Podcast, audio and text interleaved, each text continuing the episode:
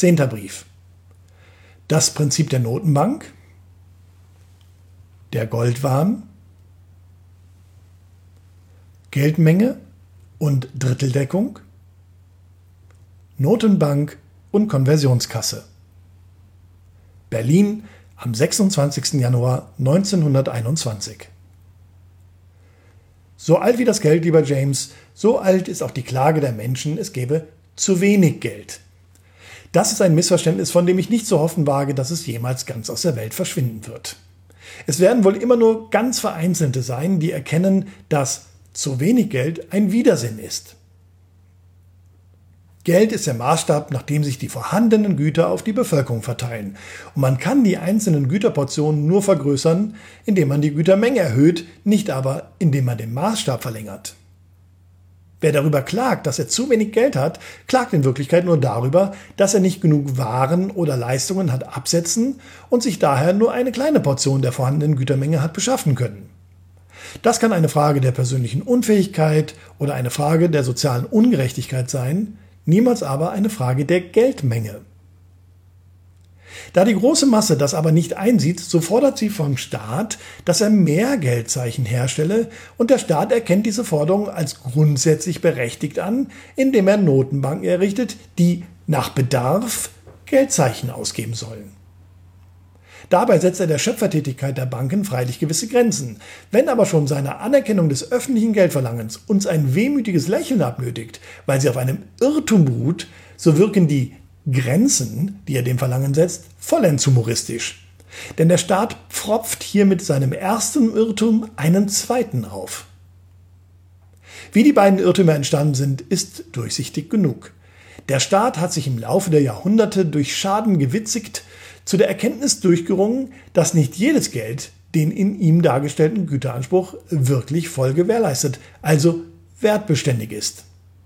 Er hat vielmehr erkannt, dass nur solch Geld, das entweder selbst aus Edelmetall, Gold, besteht, oder jederzeit in dieses Edelmetall umgetauscht werden kann, die Eigenschaft der Wertbeständigkeit hat. Dabei ist mir doch der Grund dieser Tatsache verborgen geblieben. Er sieht darin nur den Ausfluss einer menschlichen Laune, eines Vorurteils. Er führt die Wertbeständigkeit des Goldgeldes oder goldgedeckten Geldes darauf zurück, dass die Menschen nun einmal nur ein Geld, für das sie jederzeit den vollen Gegenwert in dem edlen Weltmetall erhalten können, für wertecht halten. Wenn das auch nur eine Marotte sei, die wohl aus der traditionellen Überschätzung der Edelmetalle herrühre, so müsse man ihr doch Rechnung tragen und möglichst nur solch Geld ausgeben, das auf Wunsch seines Inhabers jederzeit in Metall umgetauscht werden könne. Das ist aber ein Irrtum. Die tatsächliche Überlegenheit des Goldgeldes im östlichen Weltteil des Silbergeldes hat eine weit tiefere Ursache als die Laune oder den Eigensinn der großen Masse. Die verhältnismäßige Wertbeständigkeit des Goldgeldes rührt vielmehr daher, dass die Erzeugung solchen Geldes der staatlichen Willkür entzogen ist. Goldgeld kann nur entstehen, wenn Gold produziert und an den Markt gebracht, wenn also etwas geleistet wird. Die Forderung, dass die Leistung und nur die Leistung Geld entstehen lasse, ist beim Goldgelde oder bei dem voll durch Gold gedeckten Gelde in idealer Weise erfüllt. Es kann von solchem Gelde niemals mehr entstehen, als der menschliche Verkehr, der Leistung gegen Leistung austauscht, rechtfertigt und braucht. Und da die Menge des Geldes bzw. das Verhältnis zwischen dieser Menge und den Leistungen über die Kaufkraft über den Wert des Geldes entscheidet, so ist das Goldgeld, bei dem die Menge bzw. das Verhältnis keine willkürliche Verschiebung erfahren kann, wertbeständig. Genauso wertbeständig würde aber auch jedes andere Geld sein, das ausschließlich aus der Leistung entsteht. Das also vom Verkehr selbst erzeugt und nicht nach irgendwelchen Prinzipien von außen her dem Verkehr aufgezwungen wird. Das erkennt, wie gesagt, der Staat nicht. Er glaubt an eine fixe Idee der Völker, an eine Art Goldwahn und versucht nun, diesem Vorurteil durch eine bestimmte Geldpolitik Rechnung zu tragen. Er ermächtigt also die Notenbanken, das Verlangen des Volks nach mehr Geld unter der Voraussetzung zu erfüllen, dass die ausgegebenen Noten in gewisser Höhe durch Gold gedeckt seien. Die Notenmenge könne beliebig hochgegriffen werden, wenn nur immer Gold genug vorhanden sei, um diejenigen Noteninhaber, die in ihrem Goldwahn etwa einmal Metall zu erhalten wünschten, aus dem Bestande befriedigen zu können. Da erfahrungsgemäß in normalen Zeiten im Durchschnitt nur jeder zehnte oder fünfte, allerhöchstens jeder dritte Noteninhaber Gold gegen seinen Noten verlange, so genüge es, wenn der Metallbestand ein Drittel des Gesamtbetrags der ausgegebenen Noten ausmache. Sei diese Bedingung erfüllt, so könnten die Banken ruhig jede Notmenge im Umlauf setzen, die dem Verkehrsbedürfnis entspreche. Das letztere lasse sich am besten aus der Zahl der bei den Banken zur Diskontierung eingereichten kaufmännischen Wechsel erkennen. Aus diesem Gedankengang heraus sind alle existierenden Notenbanken entstanden. Das Prinzip ist überall dasselbe. Wenn man auch bei der einen Bank das Vorhandensein von 40% Gold statt von 33 ein Drittel Prozent zur Bedingung macht, bei einer anderen Bank wieder irgendeine ziffernmäßige Höchstgrenze für die auszugebenden Noten festsetzt. Eine Höchstgrenze, die fast regelmäßig heraufgesetzt wird, sobald das Verkehrsbedürfnis es zu fordern scheint.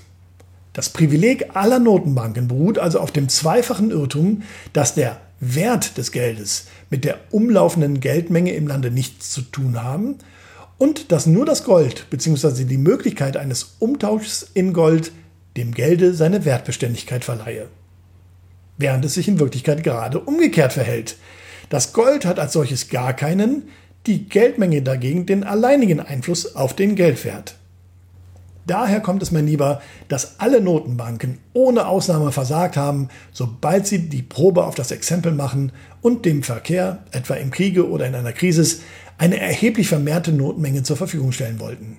Ihre Noten haben dann sofort einen Teil ihrer Kaufkraft eingebüßt und die Noteninhaber haben die Banken wegen Umtauschs der Noten in Gold bestürmt, weil nur dieses nicht nach Willkür vermehrbare internationale Geld seinen Wert behielt. Es hat sich dann sehr bald herausgestellt, dass die goldene Dritteldeckung nicht entfernt ausreichte, um alle Ansprüche zu befriedigen. Und man hat daher den Umtausch eingestellt, die Einlösung der Noten in Gold suspendiert. Zu diesem Mittel, das ja den Bruch eines dem Volke gegebenen feierlichen Versprechens bedeutet, hat man allerdings immer erst gegriffen, nachdem andere mildere Mittel versagt hatten. Vorher versuchte man es entweder mit einer kleinen Spitzbüberei, indem man den Noteninhabern statt vollwertiger goldener Münzen alte, abgegriffene und nicht mehr vollgewichtige Stücke aushändigte, sie also um einen Teil ihrer Goldforderung brachte, nicht um sie zu schädigen, sondern um sie abzuschrecken, oder man versuchte es mit dem Schandpfahl. Man erklärte jeden Noteninhaber, der in diesem kritischen Moment Goldansprüche an die Notenbank stellte, für einen Vaterlandsverräter. Tatsächlich waren aber alle dieser Mittelchen bereits ein verschleierter Rechtsbruch und der erste Schritt auf dem Weg zur glatten, offenen Suspension der Goldzahlung. In einigen Ländern haben denn auch Regierungen allmählich erkannt, dass das ganze Notenbankprinzip auf einer fehlerhaften Kenntnis des Geldwesens beruhe. Aber nur einzig und allein England hat von allen europäischen Staaten die Energie aufgebracht, mit dem Prinzip zu brechen. Dort wurde 1844 durch die berühmte Peels Act bestimmt, dass außer den damals umlaufenden Noten keine neuen mehr in Verkehr gesetzt werden durften. Nur gegen Gold sollten fortan neue Noten ausgegeben werden. Für jede Note sollte ihr voller Betrag in Gold bei einer Bank hinterliegen. Mit anderen Worten, nicht mehr der Staat oder die von ihm privilegierten Banken, sondern der Verkehr sollte, wie es in der Natur der Dinge liegt, neues Geld schaffen. Staat oder Bank sollten sich fortan darauf beschränken, die Tatsache, dass durch Übergabe von Gold, also durch eine Leistung Gold entstanden sei, mittels Prägestempels oder mittels eines Goldzertifikats, Banknote, zu konstatieren. Weil England auf diese Weise die Bank als Geldschöpferin ausgeschaltet und sich ein Geld geschaffen hat, das aus dem lebendigen Verkehr herausgeboren wurde, hat das Land bis zum Großen Kriege das beste Geld der Welt, das einzige wirklich wertbeständige Geld gehabt. Als man dann aber im Kriege die Gelderzeugung wieder zu einer Angelegenheit des Staats und seiner Notenpresse machte und dem Verkehr neue, nicht aus ihm selbst heraus entstandene Geldzeichen aufdrängte, war es natürlich mit der Vollwertigkeit des im Gelde dargestellten Güteranspruchs vorbei. Daraus ergibt sich, lieber James, dass eine schlechte, geldaussspeiende Notenbank schädlich, eine gute, aber überflüssig ist. Denn die mechanische Aufgabe, das im Verkehr entstandene Geld zu beglaubigen, kann jedes Münzamt versehen. Es scheint auch, als wenn diese Erkenntnis hier und da zu keimen beginnt, weniger in Europa als in Südamerika. Dort haben einige Staaten, als sie an die Sanierung ihres Geldwesens gingen, bewusst auf die Gründung von Notenbanken verzichtet und stattdessen Konversionskassen errichtet. Das heißt Kassen, welche die Entstehung neuen Geldes lediglich beglaubigten, indem sie für deponiertes Gold Anerkenntnisse ausgaben, die im Verkehr wie Gold selbst zirkulierten. Vox Populi, die immer nach mehr Geld schreit, ist damit allerdings nicht zufrieden und da es innerpolitische Augenblicke gibt, in denen man der Straße nachgeben muss, so ist es fraglich, wie lange beispielsweise in Argentinien die Vernunft in Geltingen die Oberhand behalten wird. Und wir in Europa? Wir haben in den letzten Jahren so teures Lehrgeld gezahlt, dass wir eigentlich allmählich auf die Höhe der argentinischen Erkenntnis gelangen müssten. Aber meine Hoffnung ist in dieser Hinsicht nicht sehr groß. Bei uns wird zu viel geschwatzt und zu wenig gedacht. In Liebe, dein alter Papa.